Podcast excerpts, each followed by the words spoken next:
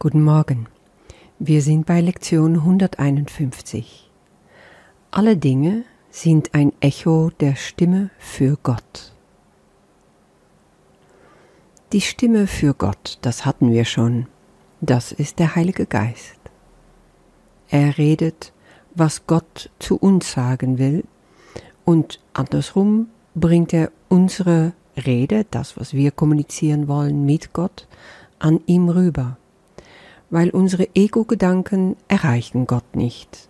Das ist auch der Grund, weshalb wir meistens so verzweifelt sind. Kennst du das von früher vielleicht? Oder vielleicht hast du es immer noch. Du betest, du wünschst dir etwas so ganz bestimmt und du hast das Gefühl, Gott ist gar nicht da. Du erreichst ihn nicht.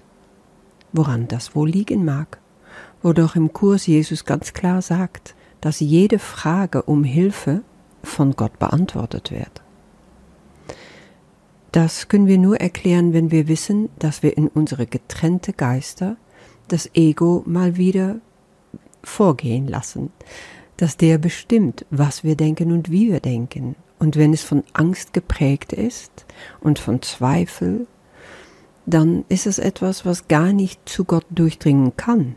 Aber der Heilige Geist, der kann das reinigen, der kann das läutern, der kann uns an den Punkt bringen, wo wir wirklich die Wunder erleben, in Kommunikation mit Gott zu sein.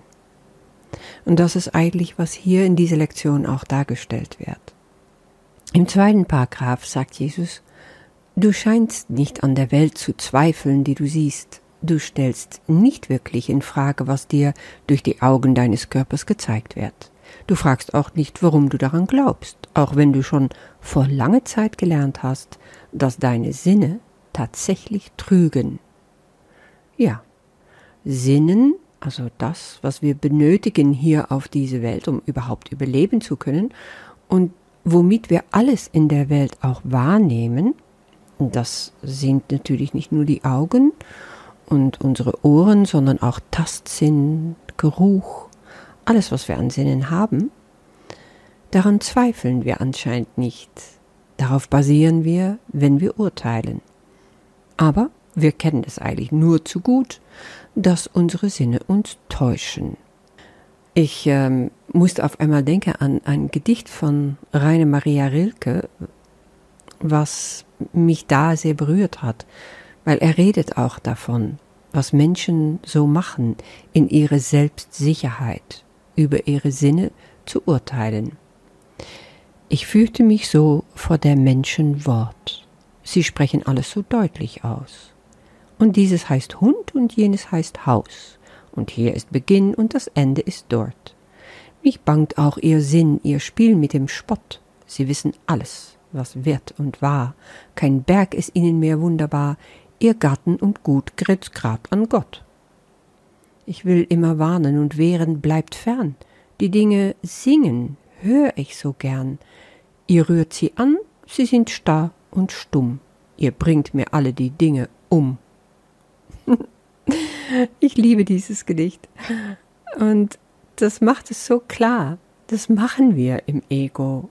Wir sind uns da so sicher. Wir spielen dieses Spiel. Oh ja, ich weiß genau. Das habe ich so gesehen, das habe ich so gehört und zack ist das Urteil auch da. Und wir können uns auch fragen, hm, wie geht das eigentlich überhaupt? Haben wir zuerst wahrgenommen, dann geurteilt? Oder ist es nicht manchmal genau andersrum? Wir urteilen und dann nehmen wir wahr. Und das bedeutet, wir kreieren, was wir sehen, wir kreieren unsere Wirklichkeit. Wie kannst du urteilen? Fragt Jesus. Dein Urteil beruht auf dem Zeugnis das dir deine Sinne bieten. Und das ist nicht glaubhaft. Wir haben zwar gelernt, sie zu trauen, aber wir wissen so gut, dass wir oft daneben liegen. Daran erinnerst du dich bestimmt an Situationen, wo du dir absolut sicher warst. Ich habe doch hier meinen Schlüssel hingelegt. Oder das und das habe ich so gehört oder so gesehen. Ich schwöre. Und dann war es gar nicht so. Manchmal kommt dann so ein Gefühl von leiser Scham oder Verwirrung. Das Ego mag es nicht ertappt zu werden. weil er will uns da gerne halten in dieser Abhängigkeit von unseren Sinnen. Wir sitzen dann mitten in der Ego-Falle. Er lenkt und er hält dich in dein Schuldbewusstsein oder auch in deine Überheblichkeit, je nachdem, was ihm gerade so im Kram passt. Ich muss da denken an ein Interview, was ich äh, vor längerer Zeit sah, wo ein Journalist äh, Präsident Trump fragte, Sie haben doch über ähm, Barack Obama gesagt, er sei, und dann folgte, ich weiß nicht, was für schreckliche Sachen, die Trump von Obama gesagt hätte. Und können Sie mir das nochmal erklären, was Sie genau damit gemeint haben? Was ist so schlimm an dem, was Obama da getan hätte? Und Trump wiegelte alles ab. Ja, ähm, ist alles äh, so, wie Sie wollen. Sie können das drin sehen, Sie können aber auch was anderes sehen. Ich habe meine Meinung, Sie haben Ihre Meinung. Und der Journalist ließ nicht locker. Er wollte die Meinung von Präsident Trump haben. Er sagte ganz klar, Sie sind der Präsidentin. Ich möchte gerne wissen, wie Sie das sehen und warum. Und Trump ist nur ausgewichen.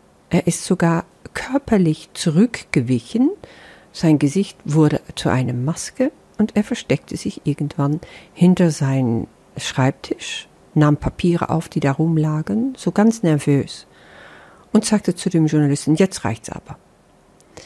Unglaublich spannend.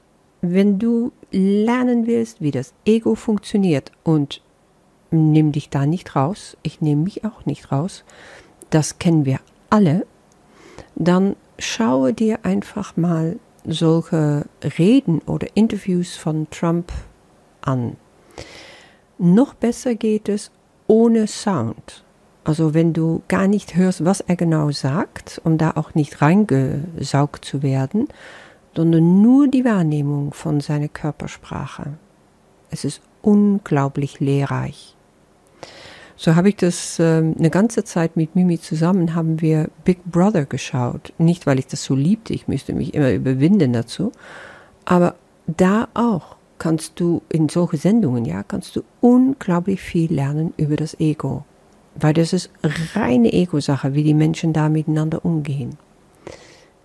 Wie urteilt das Ego? Wie nimmt das Ego wahr? Und du staunst nur, was für unglaublich schiefe Wahrnehmungen da laufen.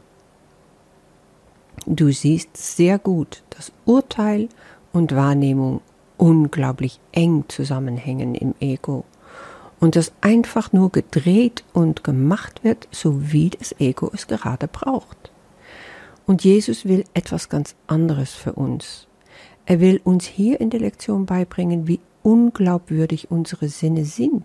Er sagt, lass ihn Richter sein über das, was du bist, denn er hat eine Gewissheit, in der es keinen Zweifel gibt.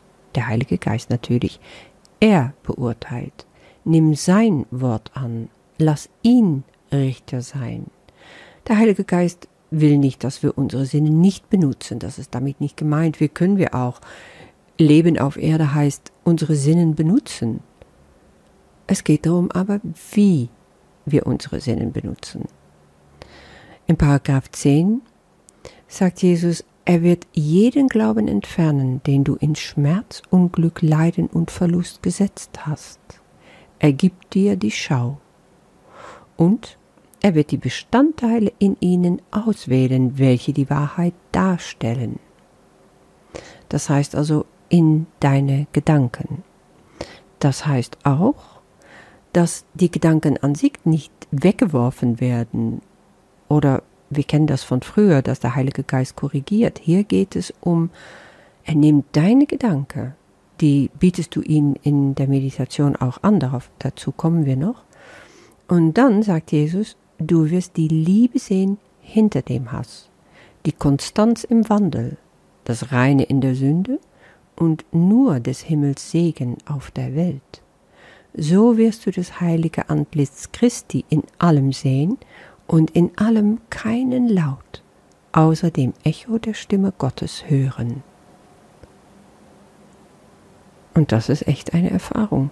Es ist es wert, das zu erleben. Wie üben wir das? Ja, du machst morgens, gleich nach dem Aufwachen am besten und abends, bevor du schlafen gehst, wieder die 15 Minuten, wo du den Heiligen Geist deine Gedanken schenkst, einfach so wie sie sind. Er wird das herausfiltern, was göttlich ist, was aus der Liebe kommt und was rein ist. Er wird dir zeigen, in deinem Leid liegt Erlösung, in dem Schmerz das Glück, in der Sünde die Heiligkeit, in der Trauer die Freude. In Paragraph 14 heißt es, Gib ihm deine Gedanken und er wird sie dir als Wunder wiedergeben. Und das ist ein riesiges Geschenk. Du darfst dich außerdem stündlich nochmal dran erinnern, dass du das machst. Der Heilige Geist läutert also stündlich deine Gedanken, wenn du das willst. Und alle werden die Gedanken mit dir teilen, die er in deinem Geist neu übersetzt hat. Wie immer betrifft dieses Üben also nicht nur dich. Die ganze Welt lernt dazu und wird Wunder erleben. Durch und mit dir. Durch dich und mit dir. Solche Art ist deine Osterzeit, sagt Jesus, und so legst du die Gabe der schneeweißen Lilien, die die Zeugen sind für Sünde und den Tod ersetzen, auf die Welt.